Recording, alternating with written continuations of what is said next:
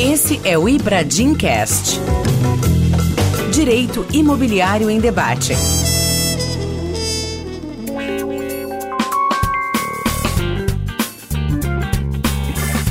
Olá, este é o Ibradim Cast. Hoje tenho enorme satisfação de entrevistar um dos maiores juristas do Brasil, desembargador Marco Aurélio Bezerra de Mello, aqui em pessoa que eu tenho também a satisfação de dizer que é um dos meus melhores amigos. Desembargador Marco Aurélio Bezerra de Mello, além de um grande jurista, magistrado, é autor de grandes obras jurídicas e recentemente escreveu um artigo excelente e chamou realmente a minha atenção e por isso resolvi chamá-lo para essa entrevista. Desembargador Marco Aurélio, é uma honra, é uma satisfação e uma grande alegria finalmente ouvi-lo aqui para o nosso Ibradimcast. Querido amigo Gomídia, agradeço as palavras que com certeza fruto da nossa amizade e é um prazer mais uma vez estar aqui com os amigos do Ibradim, instituição que eu tenho todo respeito e carinho. Muito obrigado.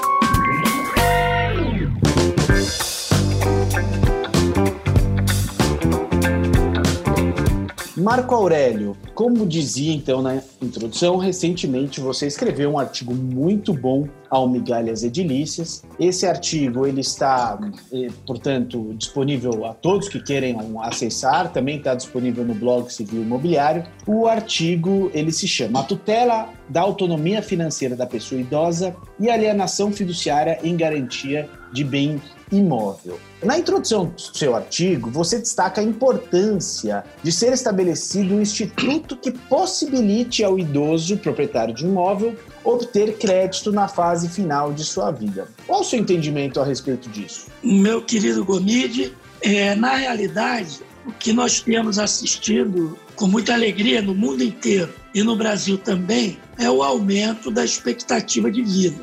Um dado do IBGE de 2018 aponta que a expectativa de vida está em 76 anos e 3 meses. No estado de Santa Catarina, que é o estado do senador Paulo Bauer, que apresentou o projeto da hipoteca reversa, chega-se a 79,7 anos como média. Então, o que, que nós temos, quer dizer, como premissa, questão dada, um aumento da expectativa de vida.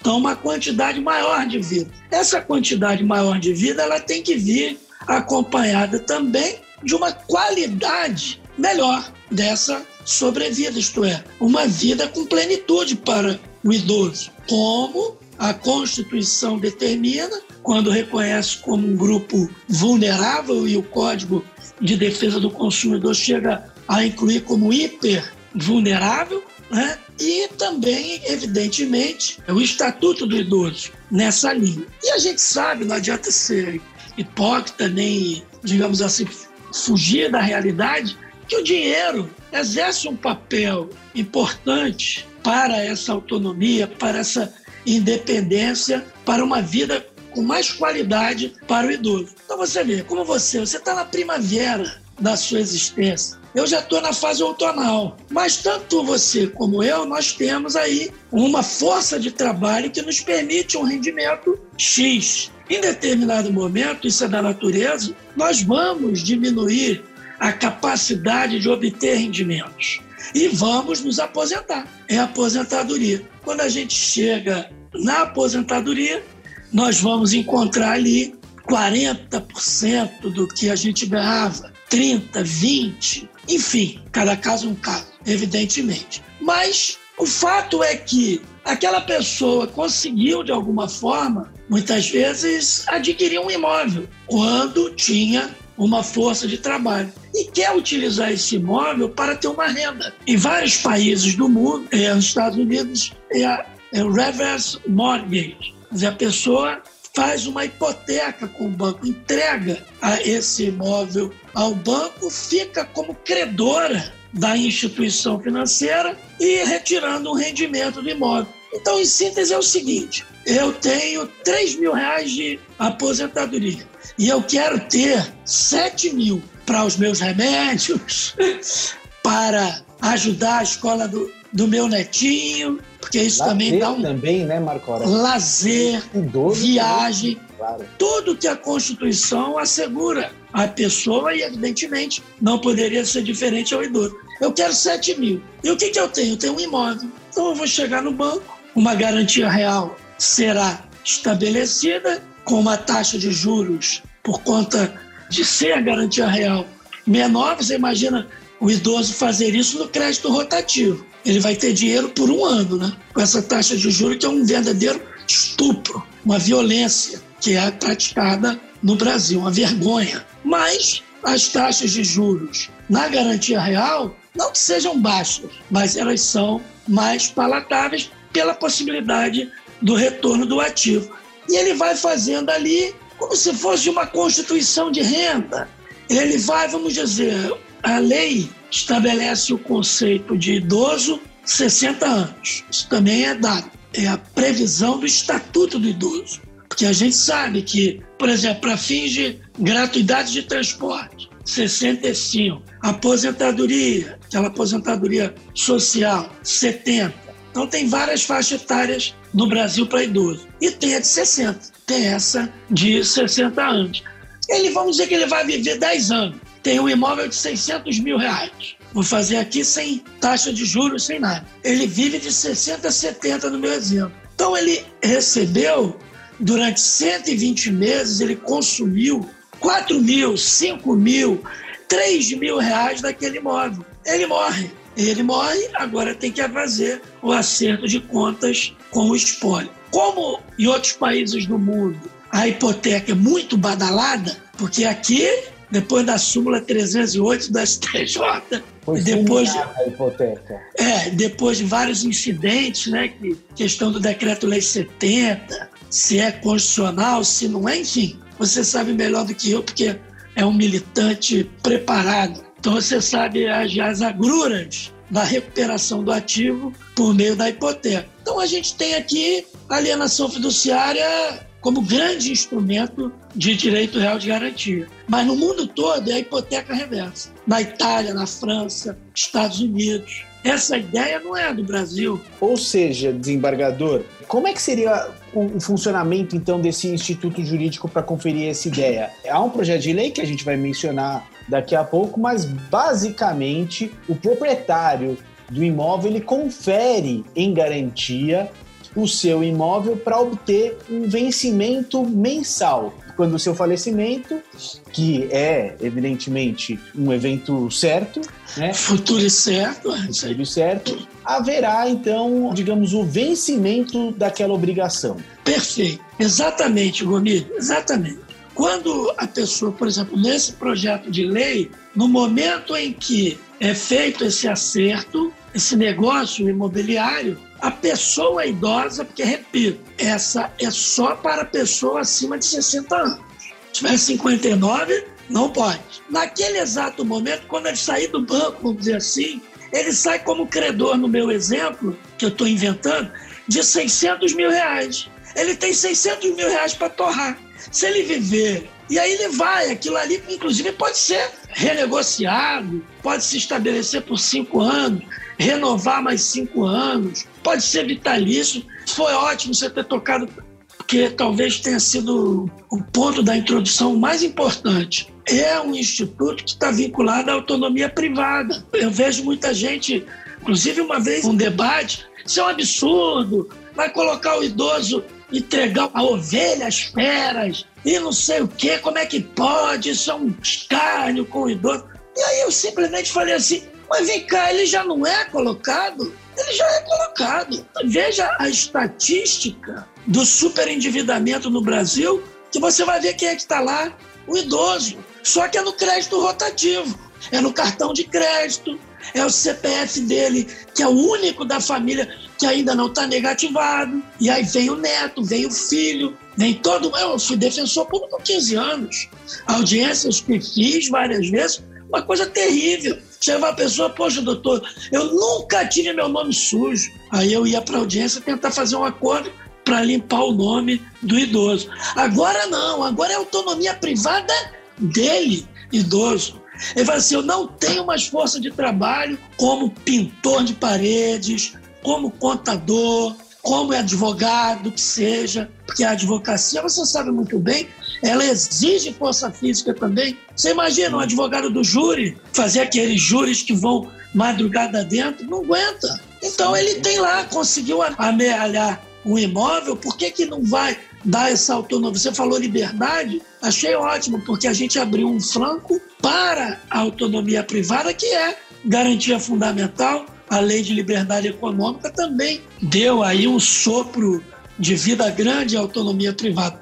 É claro, eu não preciso dizer que qualquer lei que se faça, qualquer uma, que tenha instituição financeira, porque vai ter que ter do outro lado instituição financeira, vai se submeter ao Código de Proteção e Defesa do Consumidor. Qualquer lei que tenha uma pessoa acima de 60 anos vai se aplicar o Estatuto do Idoso, que fala em autonomia privada, que fala em lazer, que você colocou. Então a proteção estatutária está posta. Por que não ter um instrumento claro, jurídico? Com certeza. A princípio, eu estou plenamente de acordo com você. A gente tem, vamos imaginar, sujeito que trabalhou a vida inteira, trabalhou por 40, 50 anos e próximo dos seus 60, 65 anos, ele vê a capacidade financeira dele diminuir abruptamente. Ele, ele, sabe que ele não tem muitos anos de vida, mas normalmente a gente percebe os idosos, eles se veem, em certa medida, obrigados a manter aquele patrimônio para deixar aos seus herdeiros.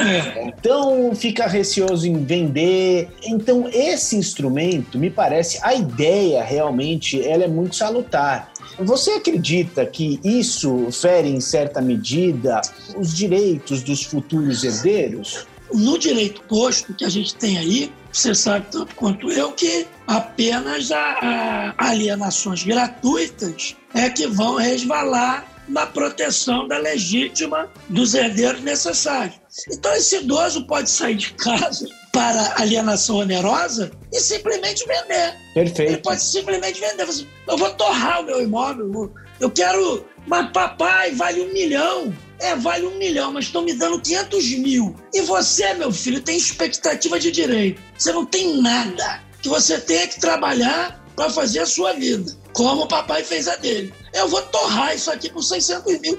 Você não tem nada a ver com isso. Desculpa a minha franqueza, mas é assim que eu vejo. E mais do que isso, não. né, Marquinho? Em algumas situações, você está diante de uma situação de penúria mesmo do idoso, que basicamente não consegue mais obter crédito, está devendo na praça, e ele tem grande dificuldade de liquidez do seu bem, porque a gente não vende o um imóvel do dia para o outro. Então, o que acontece é. na prática, muitas vezes, quem está desesperado é justamente isso. Tem lá um imóvel de um milhão de reais, é, há uma oferta de 400, 500 mil reais, é, o idoso precisando do dinheiro, ele simplesmente vai, como você disse, queimar o imóvel. Pela ideia dessa hipoteca reversa, talvez ele consiga conferir Perfeito. o imóvel dele a um valor efetivamente que vale a coisa. É. E, Gomide, se ele tem porque é plenamente válido esse sentimento, aí o interesse de deixar o patrimônio para os seus herdeiros, por meio da hipoteca reversa ainda há uma esperança. Porque o espólio que ele vai deixar, ele pode pagar a dívida que ele contraiu. Vamos dizer, o imóvel de 600 mil, ele consumiu 200 mil reais. O espólio pode pagar esses 200 mil e aquele imóvel ser partilhado entre os herdeiros. Quer dizer, salvou o patrimônio para a próxima geração. Ao passo que vender, se vender já era. Então você faz uma garantia real, você extrai recursos periódicos, assim, bicho, é uma complementação de aposentadoria através de um patrimônio. É Sim. É claro que o ideal é que nós tivéssemos uma aposentadoria mais digna, que assim, o ideal, esse instituto, ele também não tem objetivo de ajudar o idoso pobre, porque o idoso pobre ele sequer tem um imóvel. A gente sabe disso tudo. Ele não vem solucionar todos os problemas dos idosos, mas atender ao interesse, eventualmente, daquele idoso. Qual idoso? Que quer, repito, complementar a sua aposentadoria pelos inúmeros motivos, entre eles, que você colocou muito bem, o lazer, ficou viúvo, pô. Ficou viúva. E aí, se ele vai ou ela vende, não vai deixar nada para o herdeiro, ao passo que, pela garantia real, isso pode acontecer. Uma coisa que tem que ser vista, não sei se você já viu isso, tem muita gente que fala mal da alienação fiduciária de bem imóvel, instituto agressivo, violento, que provoca perda imediata da moradia por parte do inadimplente e tal. E aí, quando você vai na discussão, você nota que a pessoa, na realidade, está falando mal da taxa de juros. Exatamente. Da taxa de juros. É isso que a gente tem que discutir. O Instituto de Garantia Real ele tem que ser efetivo, porque se ele não é efetivo na recuperação do ativo, não vai ter quem empreste. Exato, é. A alienação fiduciária, de fato, ela foi a grande responsável pela, pela, por essa concessão de juros desde, digamos, o boom imobiliário de 2006 até 2014, até os dias atuais, né? Eventualmente há, há necessidade de alguns ajustes na lei. Claro. O próprio Melim defende isso, mas eu também tenho essa ideia de que a alienação fiduciária é um instituto muito importante, não só para o mercado imobiliário, mas para quem pretende obter crédito para a casa própria.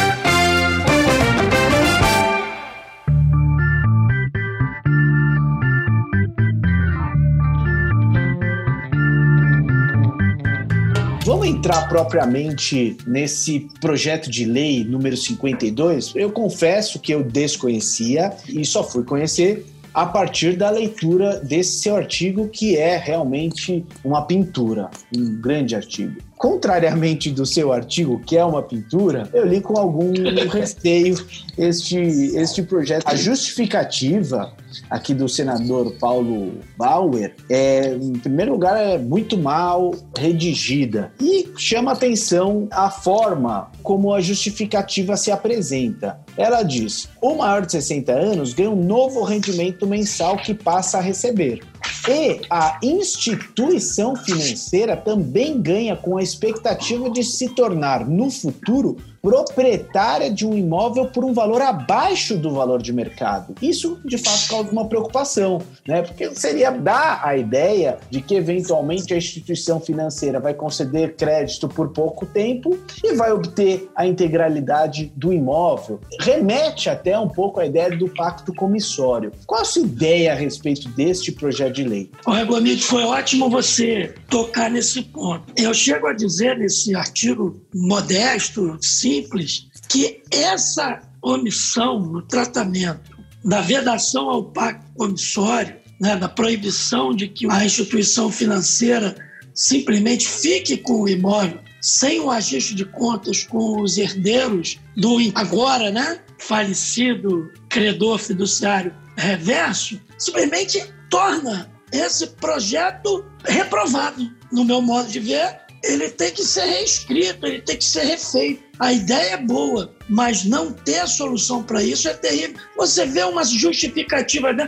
como é que vai se justificar uma lei através de algo que é ilícito? Enriquecimento sem causa, abuso do direito, usura. Essa frase que você com muita percussiência, descortinou da justificativa, parece que dá razão à forma como eu encerro a nota conclusiva do artigo quando eu digo aqui, meu caro, eu falo assim, permita ler. Oxalá que o aprimoramento do projeto alcance o seu nobre objetivo de colaborar para a efetividade da dignidade da pessoa idosa sem que se perca nos terrenos sombrios do abuso do direito e da usura. O que, que há?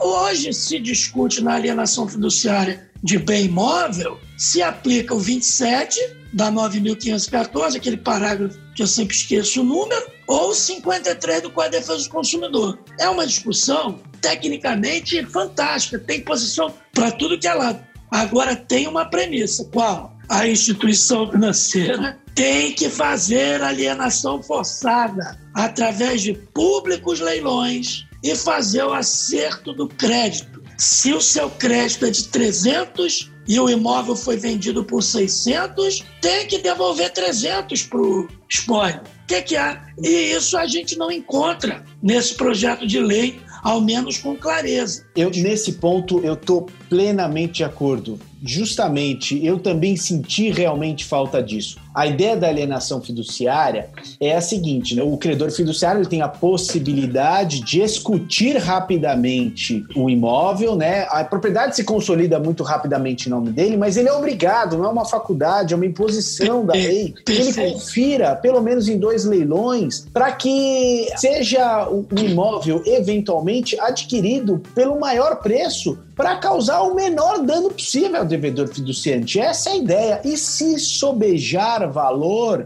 essa sobra ela é devolvida. Eu realmente, agora foi muito importante a sua fala, porque deixou isso bem claro. Eu não verifiquei aqui no projeto de lei a obrigatoriedade de um imóvel ser levado a público leilão e você confirma essa informação. É, isso, isso sinceramente, aqui é um debate acadêmico, né? Torna o projeto imprestável. Eu, no meu artigo aqui, eu falo assim, capítulo 4, ausência de determinação de venda do imóvel após a consolidação da propriedade fiduciária. Dois pontos. Grave omissão. É claro, Romide, que vamos dizer que isso aqui virasse lei. Rapidamente você, no teu espaço acadêmico, eu no meu espaço acadêmico, a gente iria defender o quê? A incidência do 53 do Código de Defesa do Consumidor, o Código Civil quando veda o pacto comissório, teria uma lacuna na lei em que, portanto, o artigo, acho que é o 1428, que veda o pacto comissório, incidiria a gente ia defender a obrigatoriedade de prestação de conta. Aí você vê, uma lei entra em vigor já cheia de discussão doutrinária, porque do outro lado teriam vozes dizendo: ah, é lei especial, é uma lei especial, não aplica a regra geral na forma da lei de introdução às normas do direito. Aí você já começa com polêmica. O fato é que é uma questão fechada. Como você muito bem colocou, não tem espaço. O negócio é fiduciário. O banco não quer imóvel. A remuneração do banco chama-se juros remuneratórios. É essa a remuneração do banco. Então, como você muito bem colocou, tem que tornar o mínimo possível o dano do devedor fiduciante. Se o espólio notificado não conseguir pagar a dívida que o autor da herança deixou, uma vez notificado com 30 dias, tá bem, consolida a propriedade na instituição financeira, que vai fazer imediatamente público leilão para apurar o valor daquele imóvel. E se por acaso, porque na hipoteca reversa, ou na, no Brasil, é alienação fiduciária reversa. Não sei se vai ter tempo da gente falar disso, que é uma coisa horrorosa. É, não, é verdade. É só uma nota. Realmente, embora a gente esteja falando de hipoteca reversa, o projeto de lei ele traz alteração à lei de alienação fiduciária, fazendo a leitura, né, como se a alienação fiduciária fosse, mas intitulada de hipoteca. É, não, é muito interessante. PLS 52 2018 institui a hipoteca reversa. Artigo 1 O credor hipotecário transfere, ele usa a palavra hipoteca na definição de alienação fiduciária alterando a lei de alienação fiduciária. Não tem problema nenhum. A figura jurídica utilizada é o que menos interessa. Agora, se é hipoteca, é hipoteca. Se é alienação fiduciária, é alienação fiduciária. Não dá para chamar de hipoteca e definir como alienação fiduciária. O artigo 33G, ele fala de hipoteca reversa e fala de propriedade resolúvel de coisa. É, né? é isso, isso, exatamente. Ele usa a palavra hipoteca para definir alienação. Quer dizer, tem muita coisa para corrigir. Mas o fato é que você usar a garantia real para isso, eu acho que é o cerne do nosso bate-papo, é algo muito interessante. Tem que corrigir essa questão. Tem um monte de acerto que deve ser feito, a obrigatoriedade do leilão, ou que se faça uma remissão Sim. ao artigo 53 do CDC. Até deveria ser importante 52 e 53. Porque o 52, para quem não lembra, não é obrigado, evidentemente, a lembrar, é aquele artigo do Código de Defesa do Consumidor que fala dos serviços bancários, que prima pela transparência nos contratos bancários, que vai dizer que tem que estar estabelecido qual a taxa de juros, tem que saber o montante da dívida, o que, que vai fazer, como é que vai ser feito. Quer dizer, aplicar essa ideia de 52 aqui na hipoteca reversa. Perfeito. Né? Ou alienação fiduciária reversa. Exatamente. Ibradicas. Queria agradecer muito. A gente precisa encaminhar aqui ao final pela sua claro. brilhante, como sempre, entrevista. Eu estou de acordo com você. A ideia ela é muito salutar como uma forma de proteção e facilitação de concessão de crédito ao idoso. Mas o projeto de lei, a começar pela sua justificativa, ele merece realmente uma nova formulação. Tomara que o Ibradim e outros institutos possam estar à frente disso para trazer esse debate. Acho que esse era o objetivo. Esse é o objetivo, com certeza. É, queria agradecer muitíssimo você, desembargador, mas antes eu queria dar aqui, iniciar as nossas Ibradicas, e a minha dica é justamente a obra do desembargador Marco Aurélio Bezerra de Mello, Direito Civil, Contratos. É uma obra já consolidada na doutrina. A coordenação dessa coleção é do Leone Lopes de Oliveira e do próprio Marco Aurélio Bezerra de Mello. Este volume a respeito dos contratos, que está na terceira edição, é um volume redigido pelo Marco Aurélio e é brilhante. É o meu, é o meu livro, digamos, preferido a respeito dos contratos e também sobre o que a gente está tratando aqui, né? Os direitos reais. Também é um volume do Marco Aurélio, é um livro fantástico. Você tem alguma dica, Marco Aurélio? Gomide, tem um, um livro que coordenado pelo professor Flávio Tartus, que é o Código Civil comentado. São vários autores, eu sou um deles, mas acabou ficando um livro bem completo sobre direito civil. Anderson Schreiber trata da parte geral, o professor Zé Simão trata do livro das obrigações e parte de sucessões, Flávio Tartus Família, eu falo de coisas, e o professor Mário Delgado da parte do direito da empresa. É um livro que, assim, eu tenho visto de muita praticidade para o advogado. O Código Civil está tudo ali de modo muito rápido. Tem também comentários à jurisprudência. Eu acho que pode ser um livro para dar de dica. Ah, Mas, esse você eu nem chamo permite... de livro, esse eu chamo de obra, viu? E é publicado pela Gen Forense, está na sua segunda edição. Recomendo também a todos.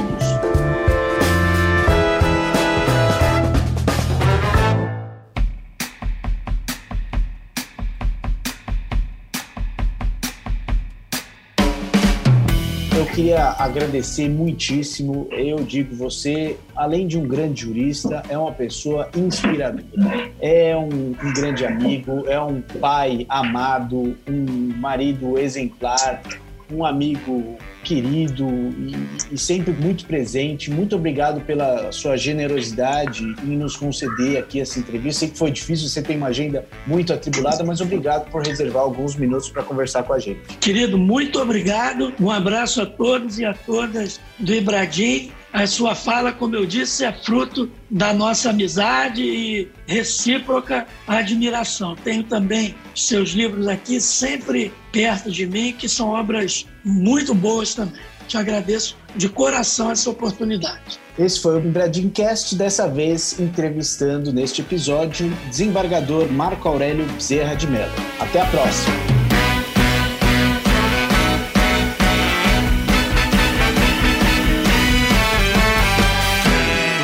Esse foi o Ibradim Cast. Nos siga no LinkedIn, Facebook e Instagram e fique ligado nos nossos próximos episódios. Este podcast foi editado pela Maremoto.